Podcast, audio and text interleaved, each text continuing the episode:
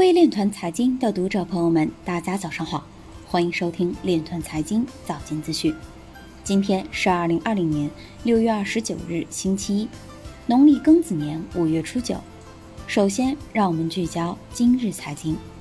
随着监管力度提升，大量加密公司正在离开爱沙尼亚。哥伦比亚监管机构已经被敦促重新起草加密立法。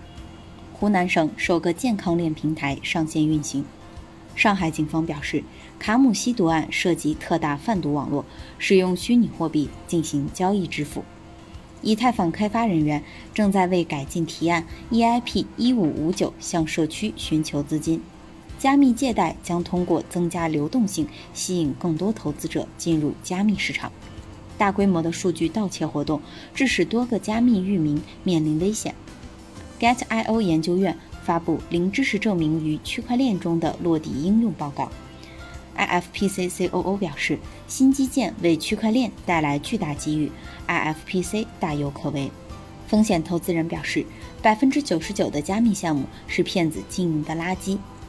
今日财经就到这里，下面我们来聊一聊关于区块链的那些事儿。据财联社消息，交通运输部办公厅、广东省人民政府办公厅。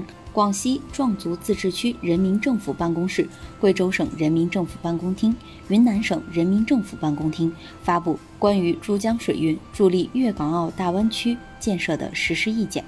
意见提出，推进粤港澳智慧港口、智慧航道、智慧船舶和智慧海事建设，促进北斗导航系统、物联网、云计算、大数据等信息技术在水运领域的集成应用。推进基于区块链的全球航运服务网络平台研究应用。